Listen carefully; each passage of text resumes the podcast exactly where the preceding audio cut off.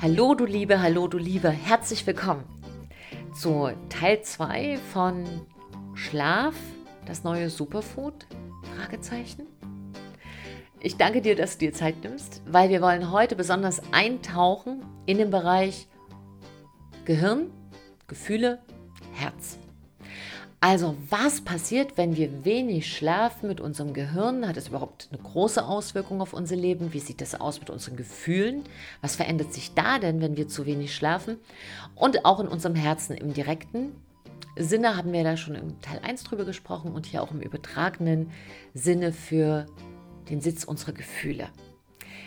Darum geht es im heutigen Podcast und ich freue mich sehr, dass du mit dabei bist und danke dir natürlich für deine Zeit, die du dir nimmst und habe schon aus dem ersten Teil, und dafür möchte ich mich bedanken für die vielen, vielen Rückmeldungen, Mails, äh, WhatsApp-Nachrichten kamen da auch und auch ein paar Anrufe sogar. Also es scheint ein Thema zu sein, was euch wirklich unter den Nägeln brennt und wo du vielleicht auch sehr stark dran bist. Denn was wir instinktiv wissen, ist, dass guter Schlaf für ein gutes Leben eine Voraussetzung ist. Das wissen wir aber instinktiv. In der Gesellschaft ist es aber so, da heißt es ja immer so, die Stadt, die nie schläft und also wir alle schlafen nicht mehr, weil wir könnten ja was verpassen und da können wir was verpassen.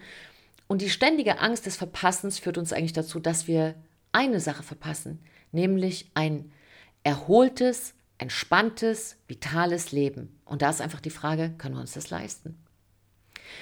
Und was für mich ein ganz wichtiger Fakt war, war, wann beginnt eigentlich Schlafdefizit? Und ich habe immer gedacht, wenig schlafen sind so nachts drei, vier Stunden.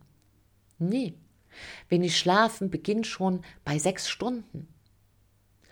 Und tatsächlich relativ unabhängig davon, ob du eher jemand bist, der ein bisschen länger schläft oder ein bisschen kürzer schläft. Denn wir haben ja gelernt, sieben bis neun Stunden braucht ein erwachsener Mensch, um sich fit zu schlafen. Das heißt, für wenig Schläfer sind es sieben Stunde, Stunden und für Langschläfer neun plus Stunden. Und in unserer Welt, in der wir so viele Reize haben, jeden einzelnen Tag, braucht natürlich unser Gehirn besonders viel Erholung. Und wer sich das nicht leistet oder nicht leisten will, schauen wir mal, was da so die ersten Symptome sind, die sich da bilden. Wenn wir zu wenig schlafen, meckern wir mehr, wir sind leichter zu kränken, also leichter eingeschnappt. Wir geraten viel schneller in Wut oder sind schneller trauriger oder neigen zu so kleinen depressiven Verstimmungen. Und was wirklich ein Fakt ist, der uns aufhorchen lassen muss, ist, wer zu wenig schläft, erhöht dramatisch sein Risiko auf Alzheimer. Ja, das spätere Risiko auf Alzheimer wird durch zu wenig Schlaf enorm getriggert. Und dann für alle Liebhaber der Snooze-Taste.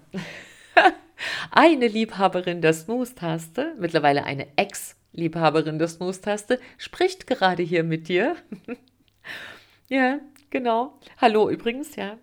Die Silke hier, Silke Fritsche ist mein Name und du bist gelandet bei Big Bang Live, dein Podcast für Neustart in Herz, Hirn und Körper und ich bin Coach für Leben und Business seit 1999 und wie du jetzt auch erfahren hast, eine Ex-Liebhaberin der Snooze-Taste. Die Snooze-Taste ist die Taste, auf der in unsichtbarer Tinte steht, nur noch fünf Minuten, nur noch fünf Minuten, noch mal ein bisschen einmummeln morgens, nur noch mal ganz kurz und wir drücken sie wieder und wieder und wieder. Und jetzt sagt uns die Forschung, die, die Schlafforscher schlagen Alarm und sagen, wer ständig die Snooze-Taste drückt, riskiert einen Herzinfarkt oder wenigstens eine Herzerkrankung. Warum das so ist, darüber sprechen wir auch in diesem Podcast. Und wer gerne lernt, also wenn du jetzt jemand bist, der sagt, hey, ich lerne auch gerne neue motorische Fähigkeiten wie Klavier spielen oder Flöte oder manchmal lernt man spät im Leben noch Radfahren oder Autofahren oder eine neue Sportart, was auch immer. Dann wirst du das auch sehr, sehr langsam lernen oder langsamer als du es könntest, wenn du wenig schläfst. Hm. Alles in allem in den ersten paar Minuten keine guten Nachrichten hier, oder? Das fand ich auch.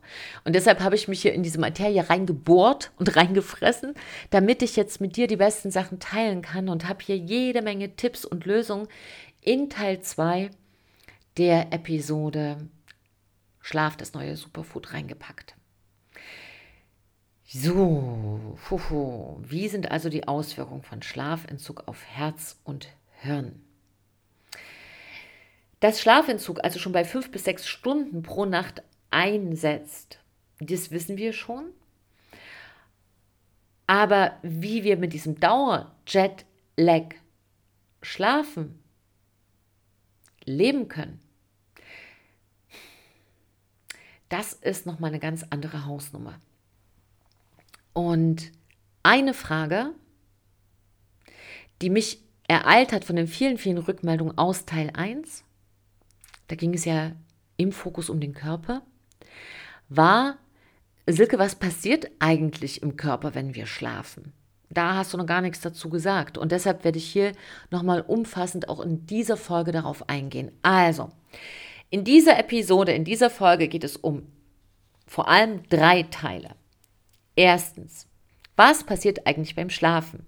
Zweitens, welche Auswirkungen hat zu wenig Schlaf A auf unser Gehirn und B auf unser Herz?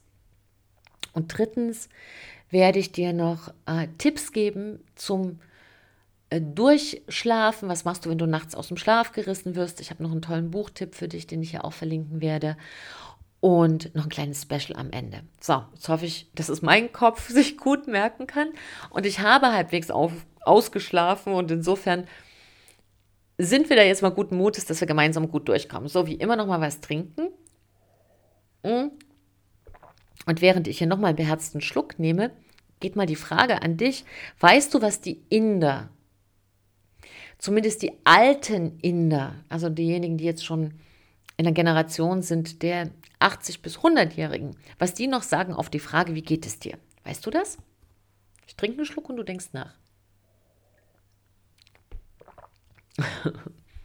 genau. Also die Inder sagen auf die Frage, wie geht's dir, ganz oft, ich schlafe gut. Und das ist ganz spannend, weil da steckt die Denkweise dahinter und die Philosophie, egal was ich tue am Tag und wie erfolgreich ich bin und wie viel Geld ich habe und wie viel Anerkennung und Macht und was auch immer. Und wie schön ich bin oder wie stark ich bin. Was nützt mir das alles, wenn ich nachts nicht schlafen kann? Und jeder, der schon mal richtig Schlafstörungen hatte, weiß, wie belastend das ist und dass das keine Kleinigkeit ist. Nur, das ist so ein bisschen, hm, wie so eine Sache, wenn es jeder hat, kann es ja wohl nicht so schlimm sein. Das Problem ist, du bist ja nicht jeder, du bist ja du. Und wenn es für dich schlimm ist, dann ist es schlimm.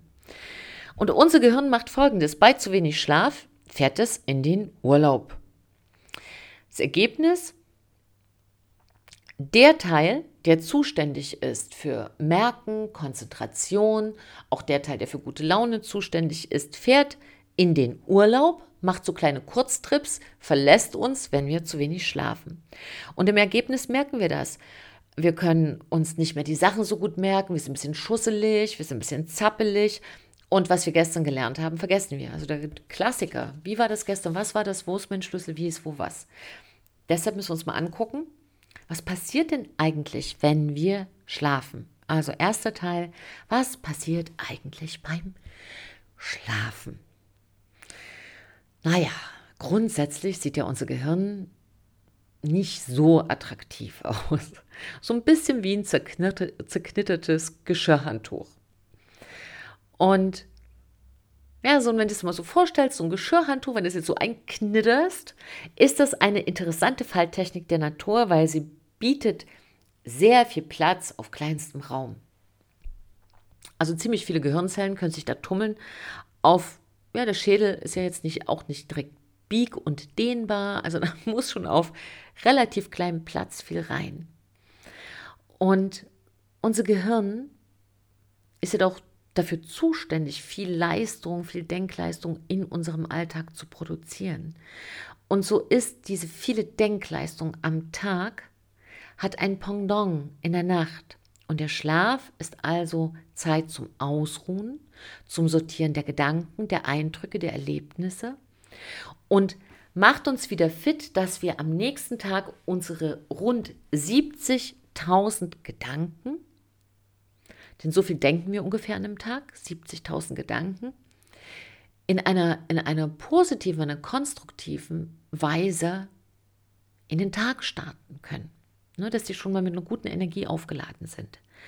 Und welche Qualität also diese Gedanken haben, das hängt auch von unserer Schlafqualität ab. Und der Zusammenhang, der geht so ein bisschen unter. Das ist uns manchmal nicht so richtig klar. Also mir war das nicht so klar. Ich weiß nicht, wie es dir da geht. Und wenn man das jetzt wirklich ein Stück verkürzt, heißt das schlechter Schlaf, ist gleich schlechte Gedanken, ist gleich ich fühle mich schlecht.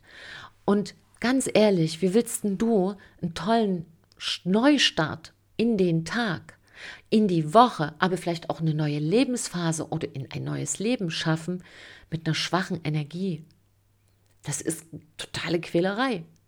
Und man kann es sich leicht machen und leichter. Und guter Schlaf ist schon mal ein Garantieschein dafür. Aber der Reihe nach. Also was passiert, wenn wir schlafen? Im Schlaf verschieben wir die Sachen, die im, im Kurzzeitgedächtnis sind, vom Hippocampus in den Neokortex.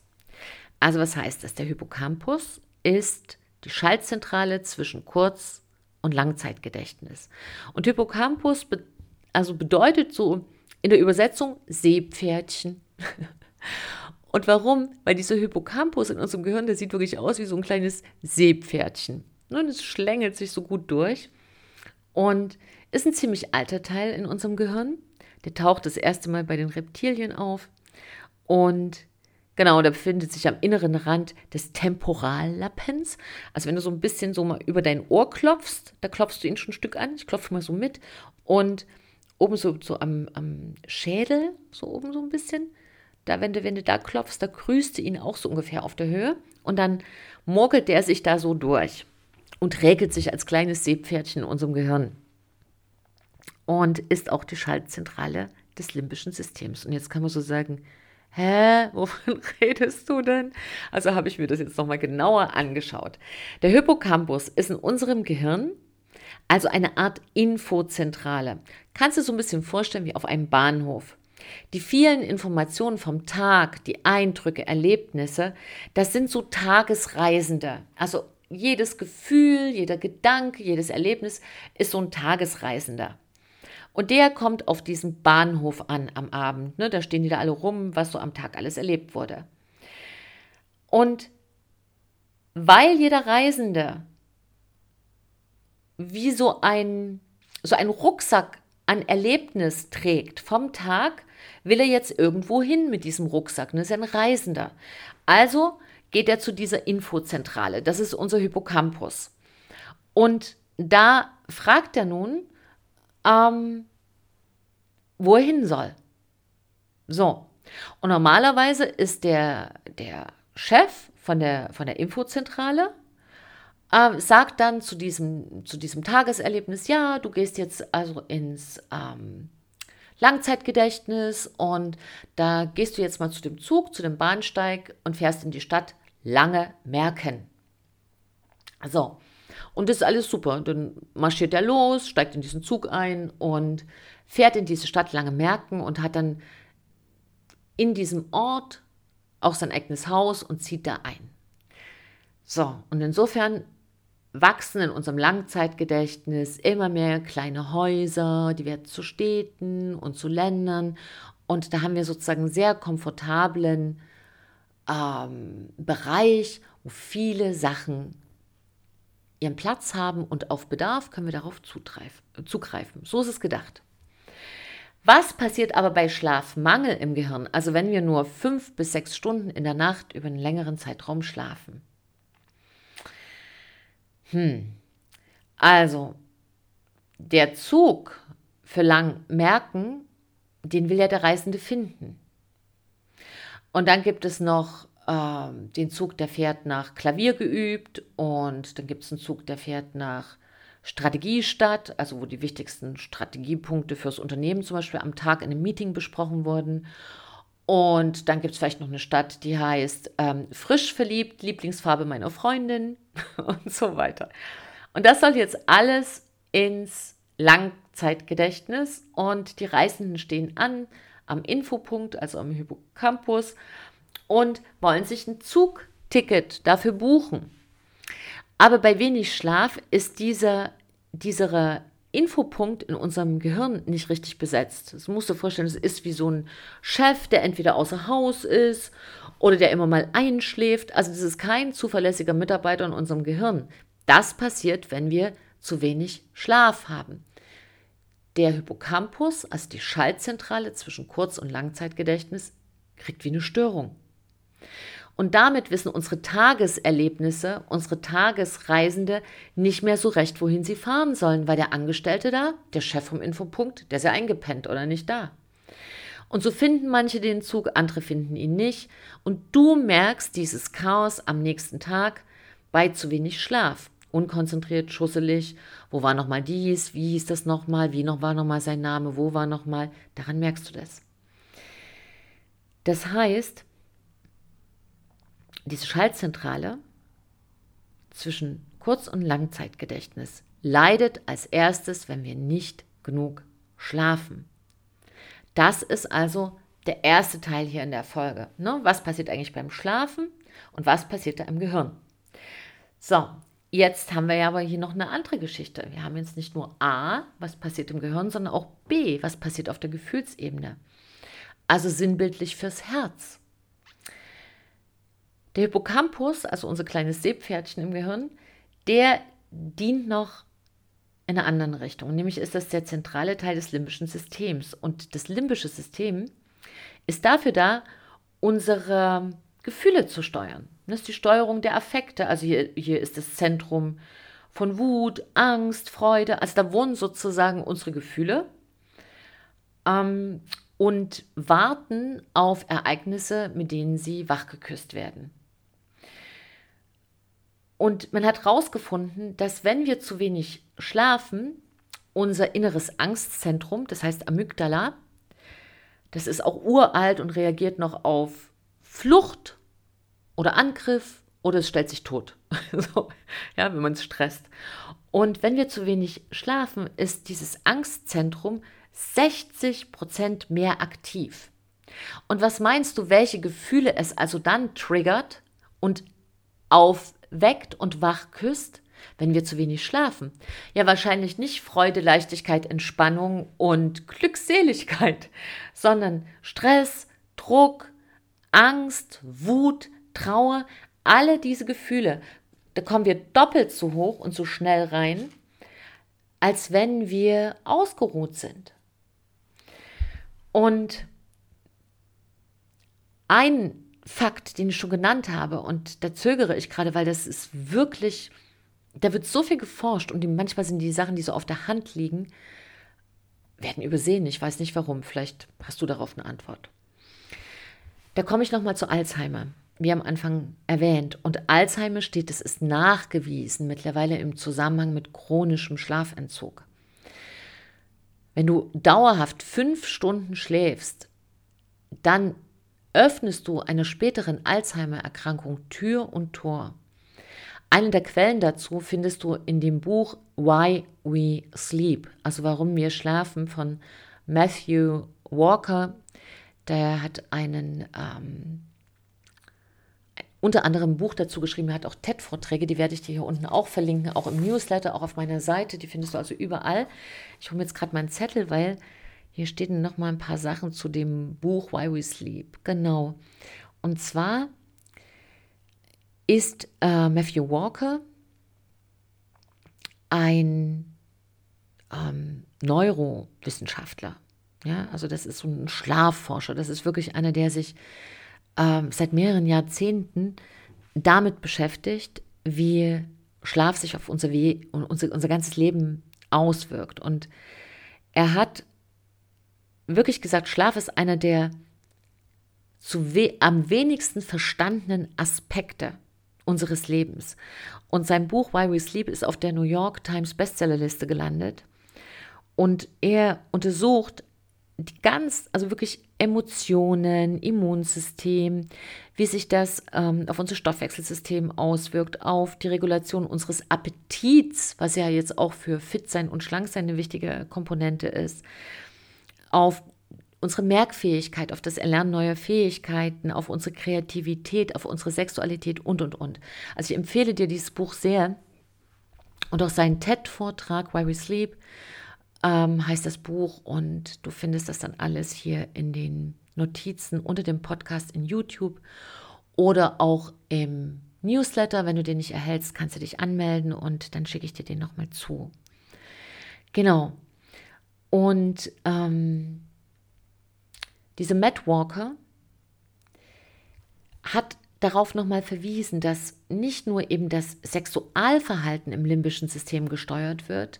Das heißt, wenn wir zu wenig schlafen, leidet auch einfach die Lust auf gesunde, entspannte, normale Sexualität, sondern insgesamt werden viele vegetative Funktionen im limbischen System gesteuert und damit auch gestört. Ja, also dass, dass du zum Beispiel äh, schnell schwitzt, kann damit zusammenhängen, dass du nicht ordentlich schläfst ähm, dass du nervös bist, dass du überreizt bist. All das sind Sachen, die auf zu wenig Schlaf zurückgeführt werden können. Und manchmal auch, dass man bestimmte Sachen so überstark riecht oder so geruchsempfindlich wird oder auch geräuschempfindlich. Das sind alles Sachen, die auch mit zu wenig Schlaf zusammenhängen können. Denn das Riechhirn und der Hippocampus die sind in ganz enger Nachbarschaft in unserem Gehirn. Und damit verbinden wir sozusagen auch mit äh, Düften oder Gerüchen Erinnerungen. Und wenn wir sehr gestresst sind, verbinden wir nicht so positive Erinnerungen damit. Und damit kannst du dir vorstellen, dass du dich auch schon wieder da in schlechtere Gefühle reintriggerst. So, aber jetzt komme ich zu einem ganz wichtigen Thema. Hände weg von der Snooze-Taste. Zwei Gründe. Ganz, ganz, Ganz wichtig. Und ich wirklich als ehemalige Lieblingssnoozerin. Lass es uns bitte bleiben. So, und du kennst es vielleicht morgens. Der Wecker klingelt. Man ist sowieso schon ein bisschen übermüdet. Und dann so, oh nein, nicht jetzt. Noch ein bisschen, ein paar Minuten noch. Nur ein bisschen weiter schlummern. Ein ganz, ganz, ganz kleines bisschen. Ein bisschen, noch ein bisschen. Und deshalb beginnt für viele Menschen der Morgen mit einem beherzten Schlag auf den Wecker und direkt auf die Snooze-Taste. Oder eben am Smartphone. Doch dieses ständige Aufwachen und Weiterschlafen, das kann sehr gefährlich sein. Das sagt auch der US-Schlafstörungsforscher, das ist auch ein schöner Titel, der Schlafstörungsforscher, äh, Robert Rosenberg. Also du kannst sowohl bei Matt Walker in diesem Buch nachlesen, was ich dir sehr ans Herz lege, Why We Sleep, aber eben auch nochmal recherchieren äh, zu Robert Rosenberg, ich sage es mal auf Deutsch, oder eben Robert Rosenberg. Und ähm, ich schaue mal, ob ich dazu noch eine Studie finde, die ich dir auch verlinken kann. Ähm, wenn es jemand gewohnt ist, sich beim Klingeln des Weckers nochmal Ruhe zu verschaffen, dann bringt er seinen Herzrhythmus durcheinander. Also was passiert denn, wenn die Schlummertaste ähm, angeht? Das schauen wir uns gleich an. Aber viel wichtig ist, er bringt auch den, das ist ein schwieriges Wort, zirkadianen Rhythmus durcheinander. Und das heißt nichts weiter, als dass unser Gehirn völlig verwirrt ist. Und es weiß jetzt nicht mehr, ob es jetzt wach oder müde sein soll. Das Gehirn, wir verblöden das so ein bisschen. Das heißt so ein bisschen, hä, was soll ich jetzt sein? Wach oder müde? Willst du schlafen oder aufwachen? Jetzt mach mich nicht irre. ja, das würde das Gehirn zu uns sagen, wenn es sprechen könnte. Und der Gebrauch der Snooze-Taste am Morgen drei, vier Mal, der wiederum kann dazu führen, wenn wir unser Gehirn so richtig schön verwirrt haben, dass wir den ganzen Tag total abgeschlagen sind und richtig knülle. Und das muss ja nicht sein. Und die körperlich dramatischere Sache, und ich, es ist zwar der Podcast hier für Herz und Hirn, aber ich will hier nochmal wirklich auf, die, auf das Herz verweisen, auch im körperlichen Sinne. Denn wenn der Wecker klingelt, erschrickt sich das Herz. Man kann das sehen, die Ausschläge werden höher, die Kurve schnellt nach oben und es werden Stresshormone ausgeschüttet. Es ist so, als würde man so das, das Herz erschrecken. Du weißt, wenn man dich erschreckt und macht so, huh! ich bin zum Beispiel sehr schreckhaft, und so, ah! Und das macht das Herz wenn morgens der Wecker klingelt. Und jetzt erschrickst du das mit der Snooze-Taste absichtlich nochmal, nochmal, nochmal. Und selbst der Einsatz von Wecker ist ja schon mal nichts Natürliches. Oder kennst du, das ist so ein Menschending. Nur ganz wenige Schwäne, Löwen und Hunde kaufen sich morgens einen Wecker. Und so ist also das Snoosen ein Dauererschrecken des Herzens. Und Schlafforscher sagen, wenn man das halt äh, eben nicht mal nur ein paar Tage macht, sondern Monate, vielleicht sogar Jahre oder Jahrzehnte, dann kann das zu Herzkrankheiten führen und dass Herzkrankheiten dramatisch in den, gerade in den äh, hochentwickelten Ländern nach oben schnellen, ist kein Geheimnis. Also was wäre hier schon mal eine erste Lösung? Stelle dein Wecker vielleicht so 15 Minuten vor dem Aufwachen. Also vor dem Aufstehen. Angenommen, du musst um 7 aufstehen, dann stell doch deinen Wecker auf 6,45. Und dann gewöhne ein kleines Aufwachritual an. Also nicht einfach, ah, jetzt muss ich aufstehen, sondern schön, jetzt habe ich noch 10 oder 15 Minuten und dann regel dich im Bett, streck dich, stell vielleicht ein bisschen Musik an und werd dann so ganz langsam und aktiv wach. Du kannst ja wirklich so wie, wie auch kleine Kinder das machen, nochmal regeln, strecken oder beobachte auch mal Tiere. Wenn die wach werden, bumm, springen die auch nicht hoch, sondern die regeln sich, die dehnen sich. Wie kommt das? Weil die Sehnen werden nochmal gedehnt und äh, die Gelenkschmiere aktiviert. Ja, kannst du mal ein bisschen die Schultern kreisen und deine, deine, deine Füße bewegen, die einzelnen Finger, damit das alles ganz langsam aufwacht. Und dann denk an was wirklich Schönes.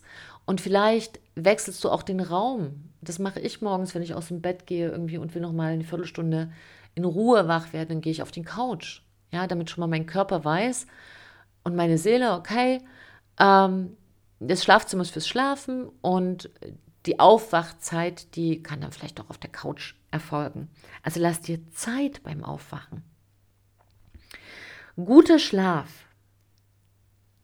ist wichtig für ein gutes Gedächtnis, also wenn wir jetzt schon mal den ersten Teil zusammenfassen, für gutes Gedächtnis, für gutes Merken, auch für gutes Verhalten, weil wir damit unsere Gefühle steuern und damit, und das finde ich super spannend, als, auch gerade als Coach für Persönlichkeitsentwicklung, Guter Schlaf ist also für unsere Persönlichkeitsentwicklung entscheidend, weil guter Schlaf uns hilft, unsere Gefühle zu regulieren und unsere Gedanken positiver zu gestalten.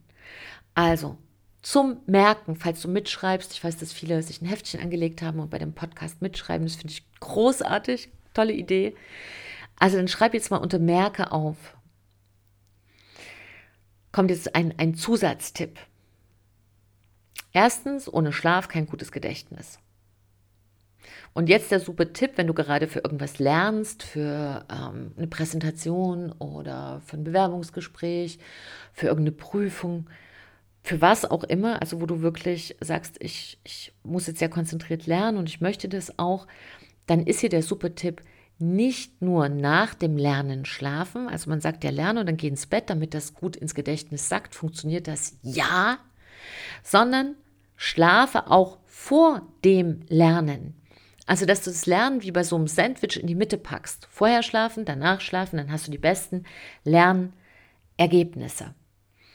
Genau, also abschließend.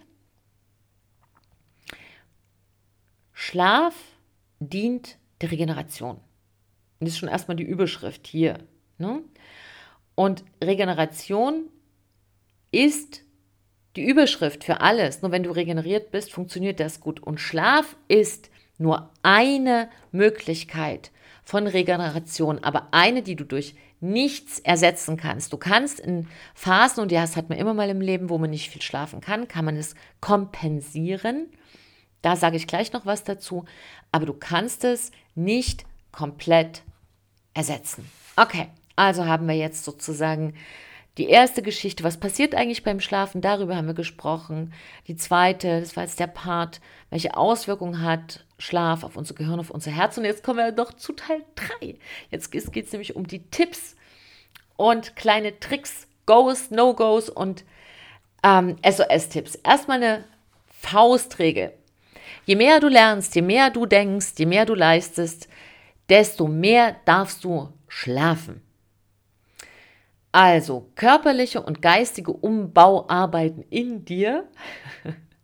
Du hast sozusagen viele Reisende auf deinem inneren Bahnhof, brauchen viel Schlaf, weil die müssen ja sozusagen, wenn du viele Reisende auf dem Bahnhof hast, die müssen ja nachts viele verteilt werden in die richtigen Züge, Richtung motorisches Lernen, Klavier lernen, Radfahren, ähm, für deine Fahrschulprüfung lernen, dass das gut sitzt, was soll ins Langzeitgedächtnis und, und, und. Aber auch, dass du mit guter Laune aufwachst, weil man weiß, dass wenn man viel schläft, hat man bessere Laune. Und jetzt aber, wenn du äh, vielleicht gerade ein kleines Kind hast und kommst nicht zum Schlaf, eine stressige Phase im Job oder, oder, ich kenne das ja alles, dann jetzt ein paar SOS-Tipps, wenn du sagst, ich muss es jetzt kurz überbrücken. Okay, und ich trinke jetzt noch einen Schluck und dann Spitz mal schon deinen Bleistift, es geht gleich los.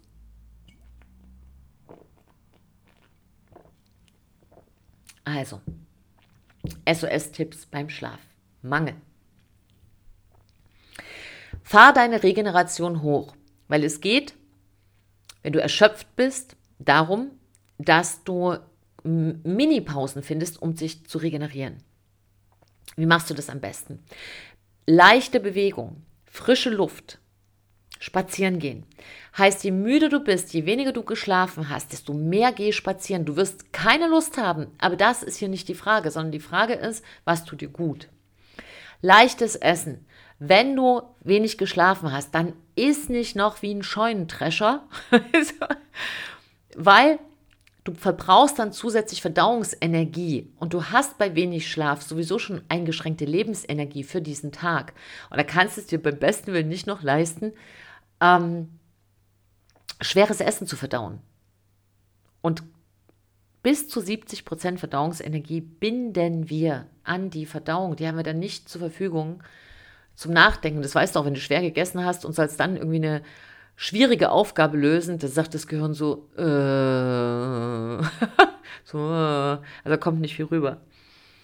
So, weiter, also frisches Essen, äh, äh leichtes Essen, frische Luft, spazieren gehen.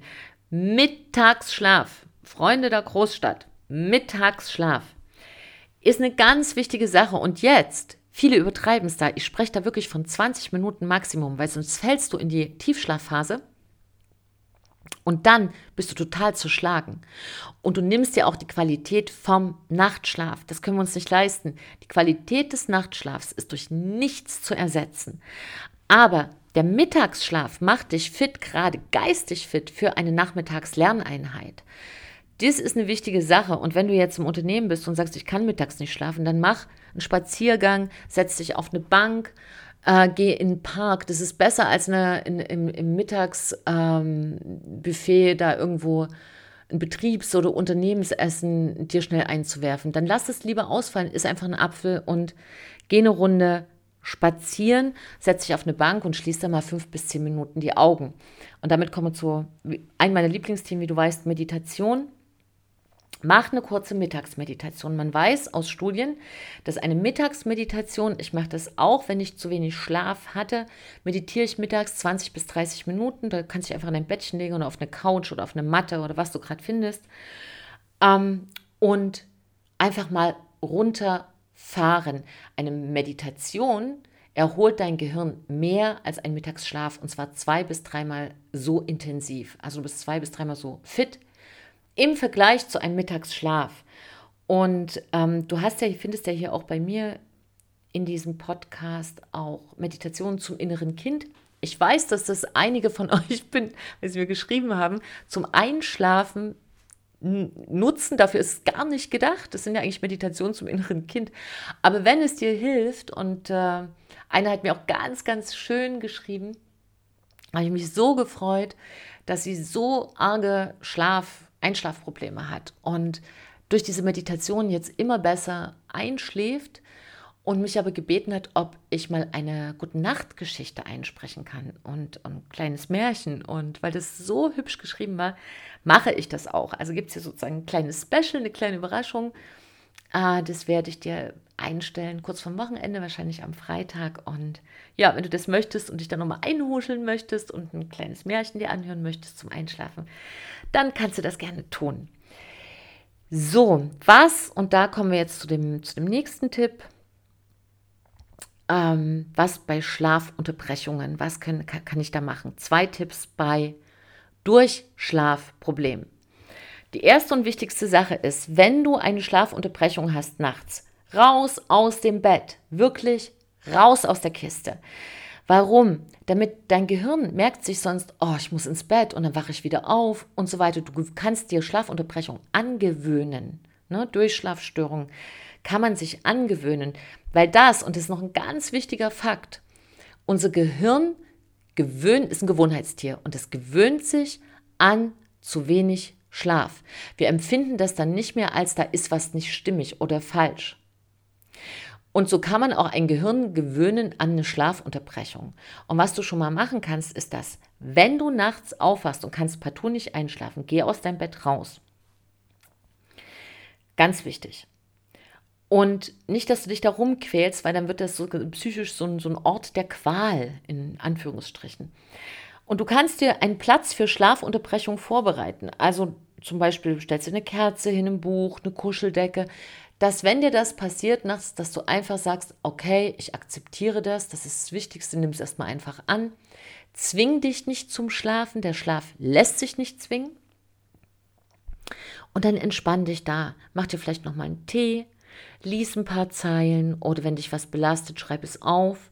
Das ist so eine ganz wichtige Sache und du wirst sehen, dass wenn du die Schlaf, wenn du nicht mehr dagegen arbeitest, dann werden die Schlafunterbrechungen auch immer weniger und weniger und weniger.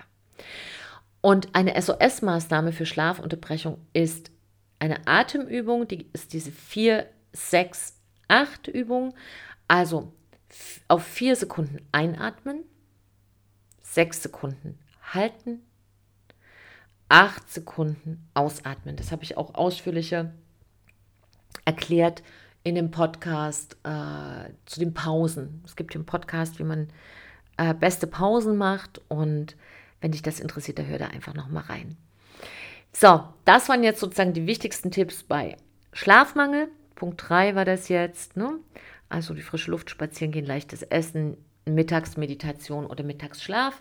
Dann die ähm, SOS-Sachen bei Durchschlafstörungen, nämlich raus aus dem Bett und die Atemübung. Und dann gibt es jetzt noch zum Schluss ein No-Go. Ein No-Go. Und da habe ich wirklich gehört, so, oh Leute, was macht ihr denn? Eine gute Freundin hat mir erzählt, dass ihr Freund beim Fernsehen einschläft und sagt, er kann sonst gar nicht anders einschlafen. Das ist ungefähr eine der blödesten Sachen, was man machen kann, weil ja, es hilft beim Einschlafen, aber es schadet unsere Schlafqualität.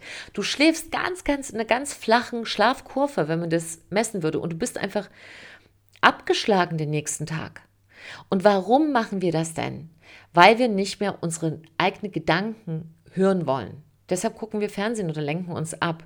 Es ist eine Flucht vor den eigenen Gedanken, eine Ablenkung vom eigenen Denken. Und dass wir das wollen, ist richtig, weil wir wollen ja abends zur Ruhe kommen. Aber da übertünchen wir, wir kleistern sozusagen was drüber. Das ist so ein bisschen, hm, als hast du als Frau Make-up drauf und schminkst dich abends nicht ab, sondern klatschst dann noch mal eine Creme drauf. Also dieses äh, dann siehst du zwar das Make-up nicht, aber du bist auch nicht irgendwie ordentlich äh, aus, also die Haut ist nicht sauber und frei und kann schön atmen. Und so ähnlich ist es halt beim Einschlafen. Bei, der, bei diesem Übergedankenfülle, du knallst da einfach noch mehr Gedanken drauf und das ist nicht gesund, das ist eine Austrickserei. Aber wie kannst du dich denn ablenken von deinen Gedanken? Naja, bau dir ein Abendritual. Dazu gehören Nachtspaziergang ruhige Musik hören, zünde vielleicht eine Kerze an, leg dir ein bisschen klassische Musik auf und ähm, entspann dich.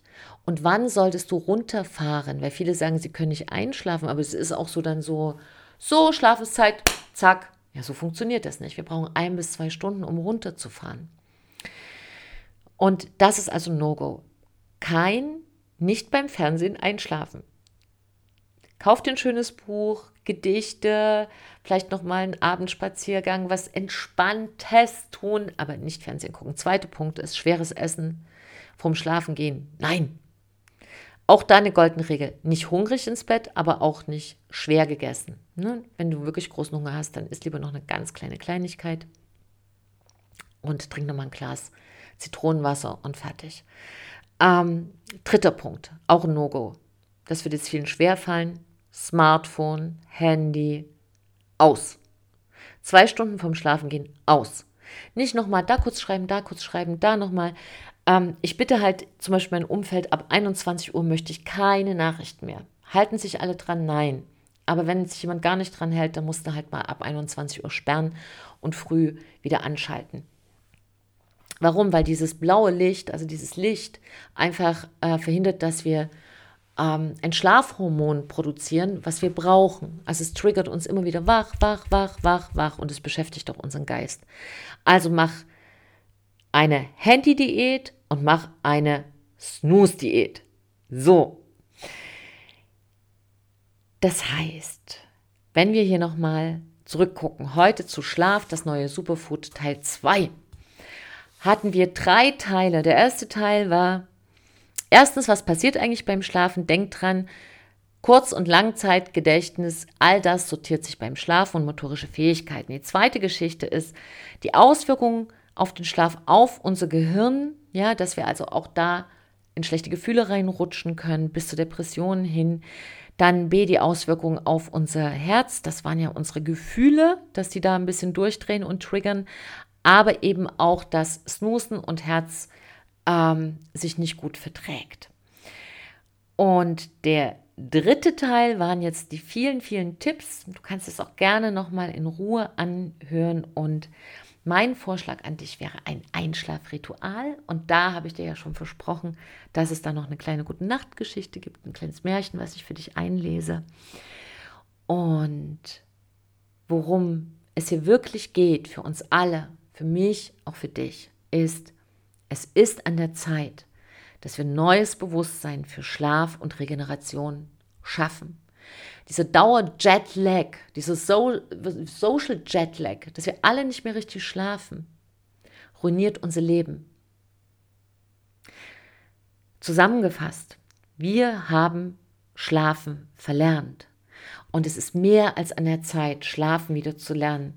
Viel Schlafen ist stigmatisiert worden als ein Zeichen von Faulheit. Aber viel Schlafen ist kein Zeichen von Faulheit, sondern von Intelligenz. Und an der Stelle einfach, lass uns smart sein. Ja? Lerne besser zu schlafen. Denn das ist ja das, wofür auch dieser Podcast da ist, für ein besseres Leben. Und ich möchte, dass du besser lebst. Gib da dein Bestes. Auch für eine neue Schlafkultur. Und damit auch für ein besseres Leben. Denn wenn wir alle besser leben, leben wir besser. Ich danke dir für deine Zeit. Schön, dass du dabei warst. Das war heute ein langer Podcast. Der war mir ein Herzenspodcast. Bitte schreib mir einen Einschlaftipp. Was ist dein großer Tipp, der auch anderen hilft? Schreib mir, ob es dir gefallen hat. Gib mir eine Bewertung. Ich hoffe, ich konnte dich inspirieren. Schick dir eine ganz große Umarmung. Ich freue mich auf dich. Bis zum nächsten Mittwoch.